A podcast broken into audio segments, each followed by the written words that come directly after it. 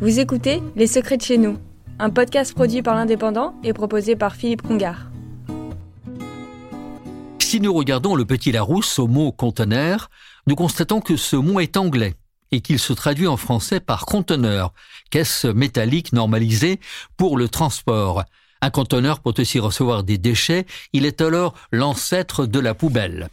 Aujourd'hui, une troisième définition pourrait s'y ajouter, puisqu'une jeune start-up audoise a créé en 2019 un concept original et pratique. Les conteneurs ou containers sont désormais transformés en bureaux et même en habitations. Une dizaine ont déjà été installés à Carcassonne sur une surface de 200 mètres carrés en moins de 6 heures. En plus, ils sont écologiques, puisqu'on reconditionne des conteneurs maritimes qui ont déjà vécu en mer. Enfin, ces conteneurs sont économiques, beaucoup moins chers qu'une construction traditionnelle. La société Kunten Life, dont les ateliers sont situés à Trèbes, a aussi pensé qu'un conteneur pouvait être un lieu de vie, autrement dit un appartement. Du studio au T4, le conteneur sait être agréable et chaleureux.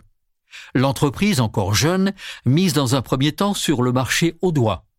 Une dizaine d'employés y travaillent et le carnet de commandes est déjà bien rempli. Rendons à César ce qui lui appartient. Jean-Baptiste Jaretou, fondateur de Kunton Life, a pensé au marketing. Kunton Life signifie en français contenir la vie, belle et généreuse définition.